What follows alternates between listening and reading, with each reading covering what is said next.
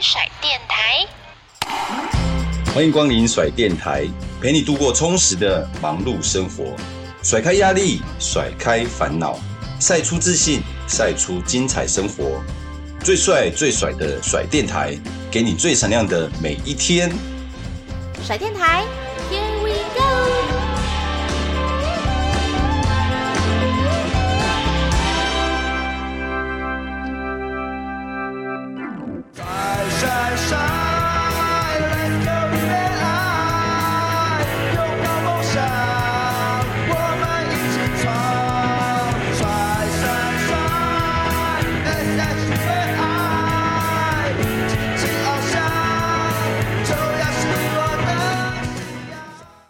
后来发现哦，原来直接上台讲话，我不尴尬，尴尬就是别人这句话就用到了，而且我一次可以解决八十个自我介绍。对对，但讲到这边，我想偷偷的问你一下，嗯、就是以台下的人的观点，因为我先跟大家讲一下，那天就是我们第一次见面的场合是在一个一整天的演讲里面，嗯、真的是一整天。然后他总共有多少？十二位讲者吗？还是二十位？二十哦，二十位的样子。对，好多、哦。然后每一个人，我们就是每一个人只能就是上台讲十二分钟，然后之后再换下一个人再讲十二分钟，这样子有点。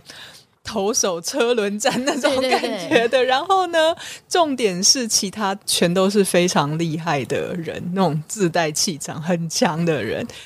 那气场最弱的应该就是我了。我想请问一下，你坐在台下，就是看到气场强的跟气场弱的，你你会有什么不同的感觉？尤其是这样看了一整天这样子下来，听了一整天下来，嗯，我自己会觉得就是你的与众不同。那我觉得是可能某种程度，我会觉得我跟你有点像，是因为你直接讲这个冒牌型的东西的时候，直接说我会不断的质疑自己哪里做不好的时候，我想说好想骂脏话，诶是在讲我吗？对，还偷偷看着隔壁的人，就想是在讲我吗？对，现这现在的主题到我了，是吧？对，然后我就会，我觉得我一开始是因为被这个主题吸引，而且就会觉得说，为什么有一个，就是因为我关注你很久，然后我觉得哇，你跟人设完全符合，真的完全符合，就是我会觉得就是在一个大大舞台，然后有一个就是很。可爱的女生在他那边说：“哎，其实对我就是很害羞，就已经直接告诉他，我就是一个害羞内向的人，然后要跟大家分享害羞内向的人会有的冒就冒牌型的这个特征这样子。然后就哇，我觉得就是那个落差，我觉得那个落差不是因为光芒的关系，我觉得你有发光诶，可是你的那个光不是说哇万丈光芒，而是你知道有一个很温柔女生，然后。”就是像那种在森林里面很舒服的，就是啊，我在听一个很舒服的人，他在跟我分享，对，然后呃，我们这样子的人格，其实到底在职场好或不好？对，嗯、谢谢谢谢，嗯、对，所以我觉我觉得。所以其实我的策略是后来是证明是 OK 的嘛，是的是，是可以的，就是好像做自己其实也可以，就是因为我我也知道说我讲话就是很小声，然后我上台就是没有办法激励人家，可是我就是做我自己就好。然后后来呢，就是一堆人来签名干嘛的，然后他们也都是。突然讲话就变轻声细语，而且我觉得真的就是我不尴尬，尴尬的就是别人，因为我有感觉到你很认真的，你应该准备那个还那个简报很久，对不对？嗯，我准备蛮久的。对，然后我觉得你重点非常清楚，而且指导核心。对，然后所以我反而会觉得，就是我很专注的，就是在。再听一个很有内容的东西哦，太好了，谢谢。嗯、所以是有用的，所以做自己是真的可以的。其实我那一天，我其实那天在台上，其实你讲的东西其实就是很很直接的，并没有特别呃什么情绪的那种东西。可是我不知道为什么，我那一天其实听你在讲，呃，就是冒牌型，常常在自我怀疑、反省，然后不断质疑自己的时候，我自己眼眶有点。有点泛累，就会觉得说，嗯，对，我为什么要一直自己检讨自己？可是其实想完之后就，就嗯，还是会再检讨自己。对，就是我还是会重复做这件事情。嗯、可是会，但是我觉得当下那种感觉就是，诶，其实我们这个族群也是有人可以理解我的，嗯、我们并没有那么不好，这只是我的特色而已。嗯，对，所以真的做自己是 OK 的，反而会让你找到更多的同类，然后或者是不知不觉之间就给他人。理解跟支持，嗯，因为我过去就会一直在，我是做自己，还是要演别人期待的自己，但是我一直没有找到答案，然后我自己会觉得，我其实都是在活在别人的期待。嗯，对，所以所以那一天其实有被触动到是，是也没有讲不好，为什么我要觉得我必须要光芒万丈才行？对不对？对，真的，嗯、每个人都有自己发光的方式。嗯，而且我有另外一个也有看到，就是我觉得也跟我的嗯自身经验比较矛盾的是，你有提到就是说，如果主管呐、啊、是冒牌者。他其实是可以，就是跟他的部属直接说他的需求，或是他脆弱的一面。但是我我我就是受到的一些训练啊，跟我的经验，好像就会变成就是我是一个带团队打仗的人，所以我必须要表现出我的专业跟刚强。那就是这些呃比较负面的、不好的，我会藏起来。所以我看到这，就是你在写这一段的时候，我有点 shock，就是啊，我真的可以吗？我真的可以做一个这样的主管吗？对，他真的在团队上是行得通的吗？那你你会怎么去看这件事情？我觉得要看程度跟频率啊。就是说，因为主管你本身就是负担了一些团队领导的责任，那你做的决定也会影响到整个团队。那甚至很多人他们的工作就是靠靠你在支撑的，或者是靠你在进步的这样子。所以我觉得，当然不能说。呃，有问题到主管这边，主管都说：“哦，我也不知道，我现在也很慌张，我也不知道为什么会在这里，为什么公司让我当主管这样子不行。”但是我觉得，就是在适当的程度下面，就是国外也很多研究有说了嘛，就是说，如果你适度的展现你的脆弱，其实也也不知道，或者是同样在学习的过程里面，只要你的态度是正面的，这样其实都是对。其实都是对团队是好的，反而会加进加强团队的向心力，然后会让你多一些人的味道。就是好像主管并不是总是全知全能的，然后我们其实也是人，我们也是会呃需要一些讯息来做决定。那我们做出来的决定可能也不太对，然后或者是我们呃很多时候我们是在很多不同的难题之间，一定要找出一个好的方法。但是我们也不知道那个方法是不是真的好的，这样子。所以我觉得在重点，我觉得是重点是适当的程度跟适当的频率，看情况。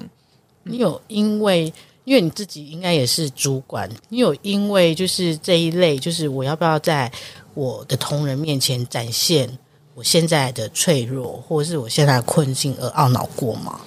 我通常的状况是，我有一次啊，是因为我刚接那个跨国的主管团队的主管，然后那个时候交接的时间非常非常的短，我记得大概不到两个礼拜，然后再加上时差的关系，所以我跟那个我跟我上任的经理交接，好像总时数应该不超过八小时吧，然后就是非常短的时间。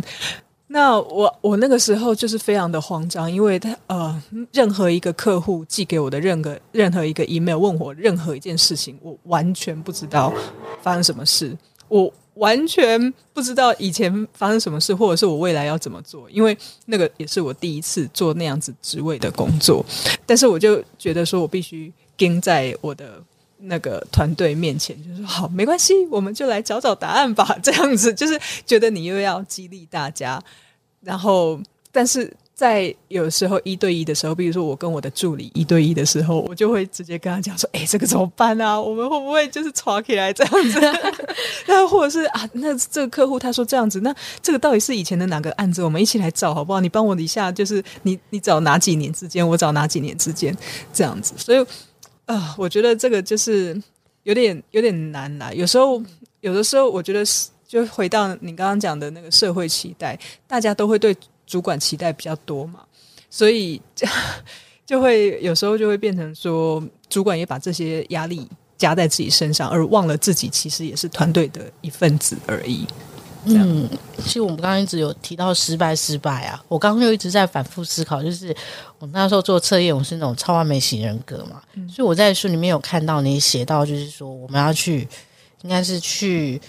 面对失败，然后去习惯它，因为这失败跟成功有时候又是一个几率几率的问题。嗯、可是你知道吗？对我们这种超完美型人格，它其实又对我来说是一件很冲突的事情，就是。我要面对失败，可是我又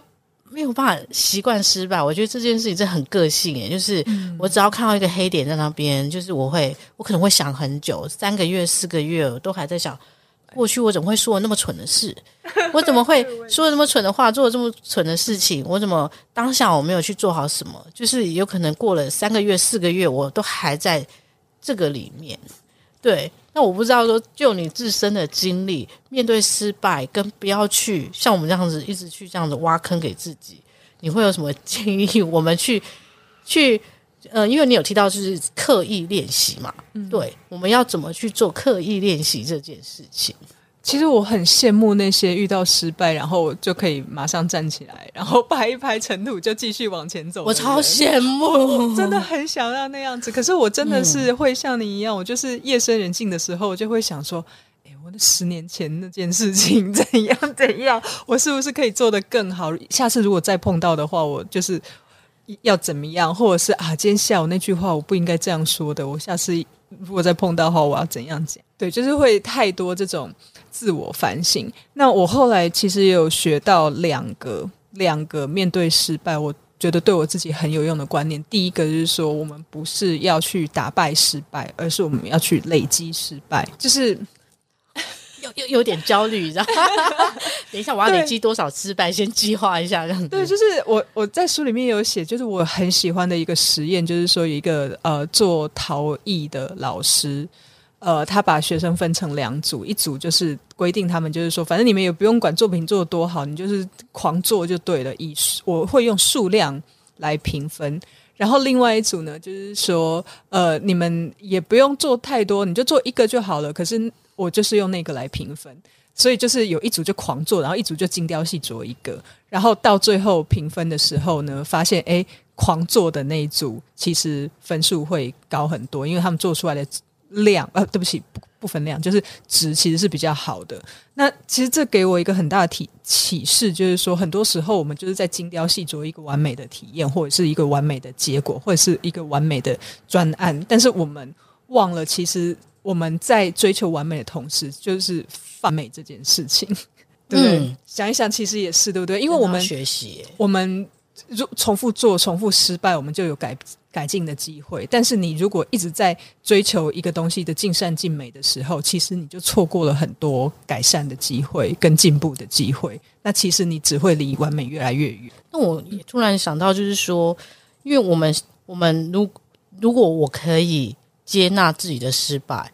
但是有可能我的长官没有办法，因为你书里面有提到，就是呃风险管理，就是我们在做事情的时候的风险管理，其中一个就是。可以预先的就把最惨的状况就先放进去。对、嗯，你有没有遇过？就是说我已经做好了相关的一些计划，包含就是如果这些计划不能成型，我后面要做什么补救的时候，你的主管跟你说：“哦，还没有开始你就想着失败哦。” 你有遇过吗？有有有，主管常常跟我讲说：“你在事情还没有发生之前，就先想好所有的可能性。”这样子，他讲的是很中性的啦，但是就是不是讲说呃。不是想说哦，这我怎么还看还没开始你就唱衰我那种感觉。嗯、但是我觉得，我觉得以我们工作的人来讲啊，或者是以我们这种路数的来的人来讲，就是会想要去呃，在某任何状况发生，你都至少可以做出一些反应。那我因为我们没有办法临时做反应，所以我们就要先想好，所以就是会会变成这样子的结果。但是我觉得刚刚讲到说，面对失败这件事情，或者是面对风险管理。这件事情，我后来就一直跟自己讲说，我们有我们可以控制的地方，我们也有我们不能控制的地方。好，那我自己是后来慢慢去学习说，反正我把我可以控制的做到我能力所及的最最能控制，那其他的我就放下。就是你不能控制的部分，你就放下。譬如说。你要要丢一个案子去申请一个奖金，或者是申请一个补助好了。那你这个案子你已经做了尽善尽美的安排，然后什么效益啊，然后你也知道同行的案子他们可能在讲什么，我我自己把自己弄得很有特色了，然后把它丢出去。那按出申请的那一刹那呢，其实你的部分就已经完成了。那接下来这个案子有没有通过，或者是通过是全额补助呢，还是只有一点点补助？那个其实就是别人的，就就是别人的决定，那个也不是我们自己的事情。这样子，嗯、所以我我后来就觉得这种心态会让我自己觉得好过一点，不会一直苛责自己，想说啊，我当初为什么没有多想到说，哎，你看人家都拿到全额补助，哦，原来是要那样写哦，哎，我怎么没有想到的？对，会这样，好我把它抛开，对，真的会忍不住的去去思考这件事。嗯，对，我接下来问一个，就是应该是自从看你第一本书，我这几年来一直都很想问的问题，所以今天见到面的，我要好好问一下。嗯，因为像你这样子，就是这么你你内向，对，你用你自己的方式在处理的工作，我很讶异的是，你过去的工作经验一点都不是我们认定内向者他会去从事的。对呀、啊，因为因为我我呃我有查了一些资料，你是正大就是社会系跟欧文系毕业的，嗯、那我觉得社会系我就可以有逻辑思考可循，因为我妹妹啊，我们我。我妹妹是社会系的，我自己过去在社会局工作，嗯、所以我们一定会有一个性格，就是我想要做一些好事情。对对对，对，这我觉得这就是我们内在的一个性格。嗯，对，所以我可以想象中，就是你过去的工作经验部分就是跟公益结合，但是运动形象完全是两件事。所以我很好奇，就是这么内向的人，为什么会想要去出国读运动管理？然后你的实习、你的工作，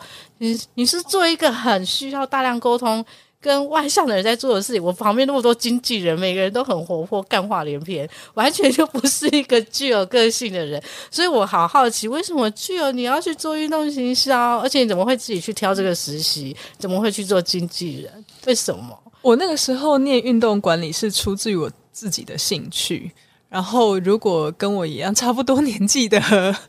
那个球迷朋友，或是有在看棒球的，就知道说，就是我们这一届的，我们这一届其实出了很多很厉害的投手，包括嗯。曹景辉，然后包括郭宏志，然后那时候还有林英杰，就是都是很厉害的选手。那包括当然也包括我们的周思齐先生，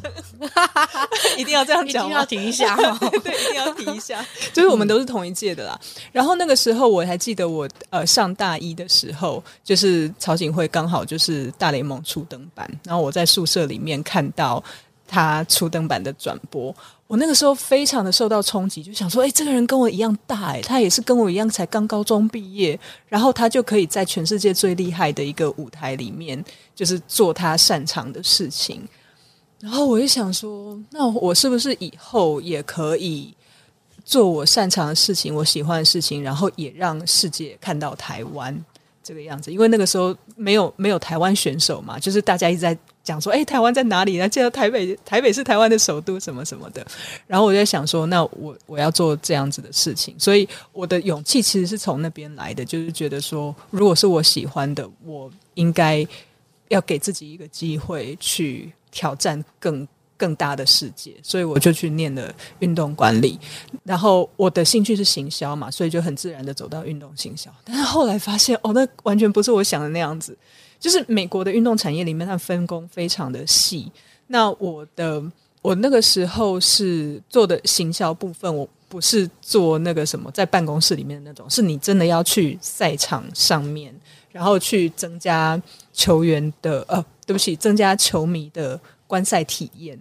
这样子，就是所以我们做的什么，比如说发一些赠品啦、卖 T 恤啦那种事情，我们全都做过。然后或者是帮人家验票，或者是哦一张票送一个贴纸，或一张票送一个词典那种事情，我们都做过这样子。但是因为那是非常海量的需要接触人群，我后来发现我真的做不到。就是你可以很明显的感受到，说别人。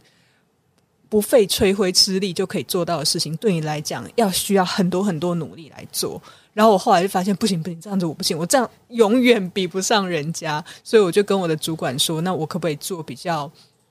有一些我我觉得我可以帮得上忙的地方？譬如说我们在球场上面赛后啊，我们大家会发问卷嘛。那个时候网络还没有很发达，还没有什么 Google Document 这种东西。然后我们就会发问卷，可是问卷回来之后，大家都是就是大概看一下，就说哦，呃，哪边好，哪边不好啊，这样子。我就说，那我可以，我就主动说我可以来分析这些问卷嘛，然后就是做一个报告，然后我们可以每场比赛这样子比较，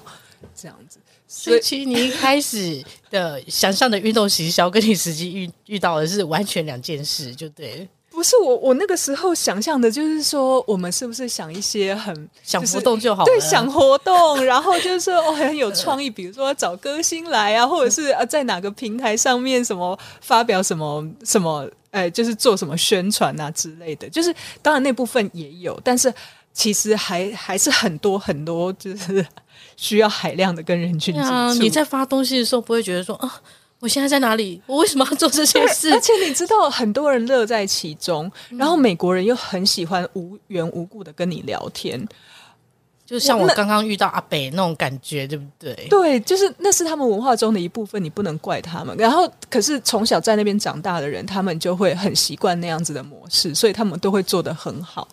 就是他们已经。我不能说那是讲干话，但是他们真的是很厉害，就是那种舌灿莲花到不行。我就想说，哦，你们到底是小小年纪怎么做到的 这样子？但是你后续还是进了运动的产业去做经纪人，然后经纪人不是应该就是因为我们要帮选手就是争取合约啊？嗯、我觉得很多都是要主动出击，对，那其实又完全不是我认认为的内向者性格的部分，所以我也很好奇，就是。这一块就是，既然你在前面实习的时候有感觉到就，哦，这个运动学校我没有办法跟海量的人接触，那为什么会去从事运动经济？因为我觉得它是一个另类，它可能没有那么海量，可是它也要跟很多而且是更专业领域的人去做沟通。所以为什么会选择在进入这个领域啊？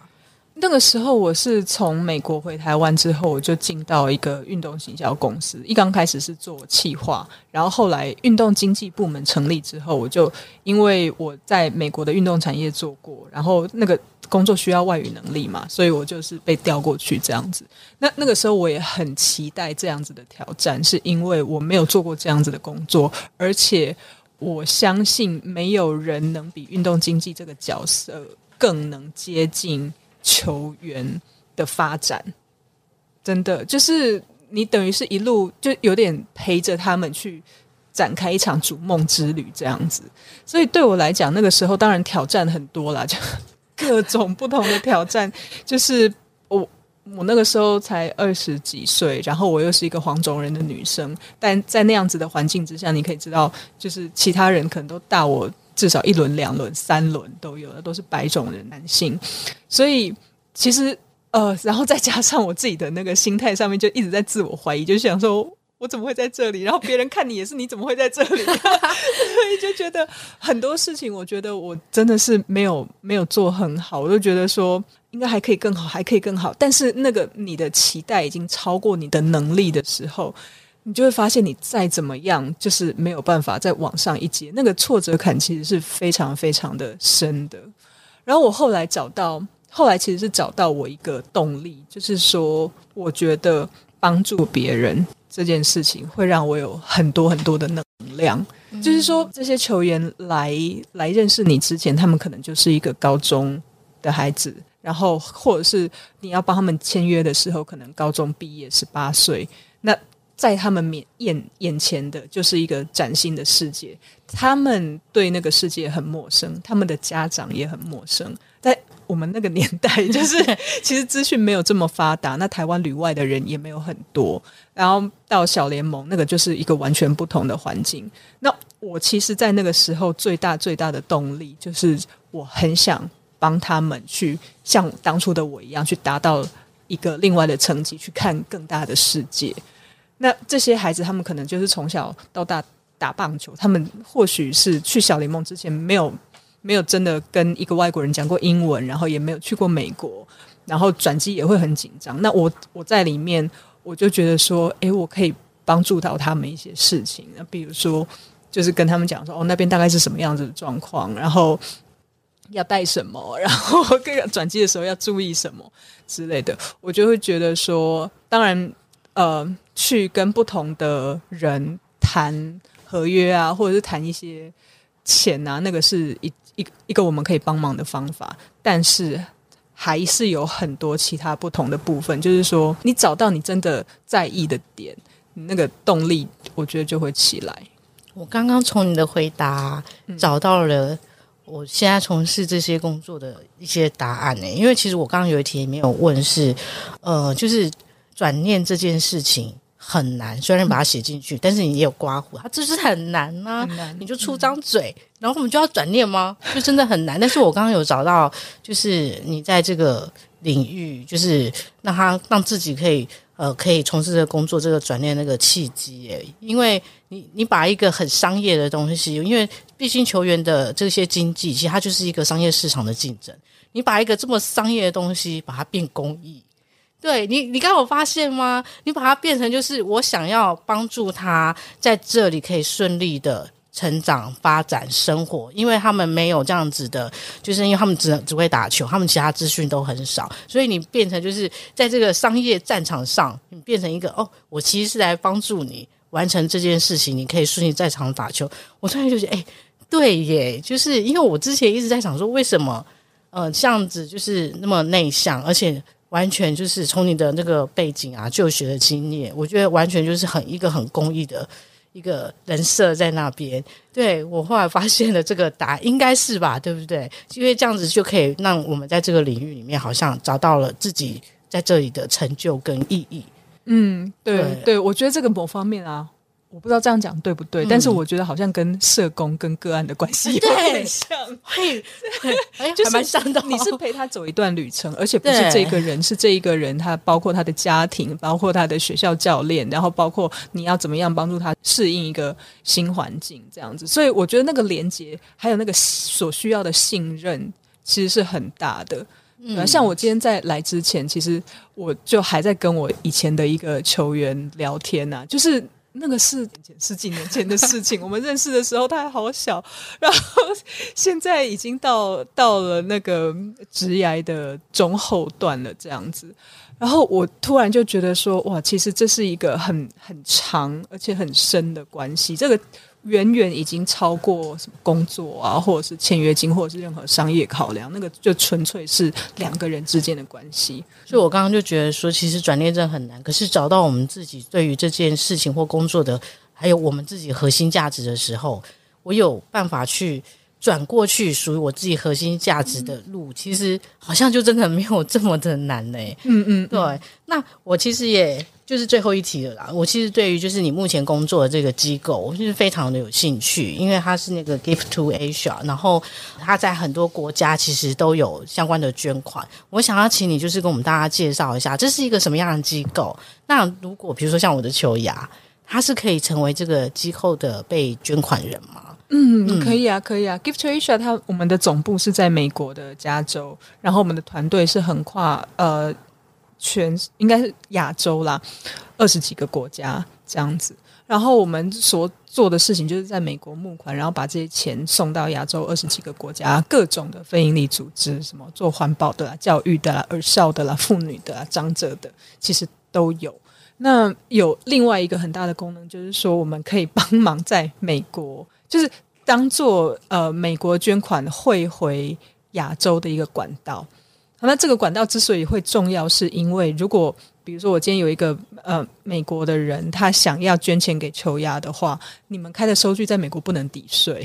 所以他就会觉得说啊，不然我就是呃附近教会捐一捐这样子就好了，我还可以抵税。那 Give to Asia 在这中间的功能就是有点像是他可以捐给 Give to Asia，然后 Give to Asia 开在美国可以抵税的收据，然后呃这个。donor，他这个捐赠者就会把钱捐过来，然后 Give to Asia 在处理那些什么税务啊、法务的事情都弄好了之后，然后再把这些钱就是送到台湾，送到球牙，这样你们就可以拿到一样拿到捐款，可是也不用处理后面那个，不用养，不用在美国成立一个基金会，也不用在那边养养一些什么律师啊、团队啊这样子。以以目前亚洲或是在台湾部分。就是每一年都还是会有很多的善款会关注，就是台湾正在做的善事，就对了。没错，没错。我觉得台湾的台湾的前辈们，其实很多都是早期呃旅美的台籍人士，他们后来比如说大学毕业或者是去美国工作之后，就在那边就是定居了，但是他们还对还是对台湾有很多的关切，然后就是很。其实我觉得很骄傲的，就是说我们 你你看台湾这么小的一个国家，但是我们收到的捐款真的是比其他国家，就是以整个亚洲来分的话，我们绝对算是前段班的前段班。这样子，就你就可以很充分的感受到这些前辈们对台湾这片土地的热爱。那很多都是很多是除了捐一些弱势的之外，还有很多是捐在比如说学校。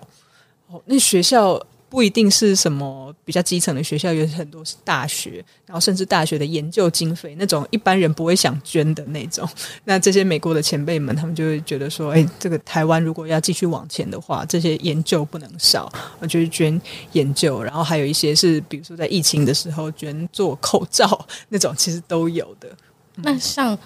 在台湾的团体是要怎么样可以去申请成为你们组织的伙伴一份子？”哦，这个其实上网申请就可以了，但是这个上网申请我们会先我们会先有一些问题，你们就先填好，然后让让我们知道说你大概是什么样子的组织，然后如果通过这一个呃初步的初步的审核之后呢，我们有一个审核的，就是正式审核的费用，然后缴那个正式审核费用，又通过正式审核之后就可以加入到 GiveTea 上然后。就等于可以，我们可以帮你们处理美国的捐款，这样。嗯，好，这个我也好好研究一下，希望可以把球牙带往全世界。哦，可以，可以。对，那今天其实我真的很感谢啦，就是好像是我们两个现在压力应该都少了一点，是的，都释放出去了。对，然后我觉得我很推荐大家，就是这一本小光，就是不假装。也能闪闪发光。我觉得这本书真的就是写到了很多，就是像我们这个人格特质的人。我觉得他很明确的告诉我，我真的没有不好，但是我也在学习告诉我自己认同自己。因为我觉得我们好像都是缺乏自信，可是其实我们明明可以把很多事情都做得好的人。对，然后这本书里面也有刚刚就是就有介绍，它里面有小小的测验，大家也可以就是透过测验来更认识自己。然后今天很感谢具友可以来到这边，我们两个内向者的对谈，谢谢具友，谢谢，谢谢大家，嗯、谢谢，谢谢，拜拜，拜拜。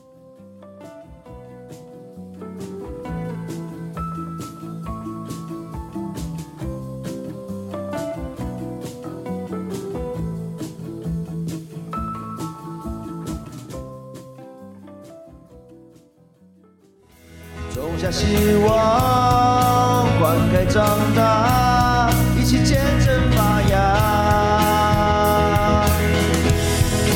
信心开创，欢喜渴望，人生新的赛场。就算不知道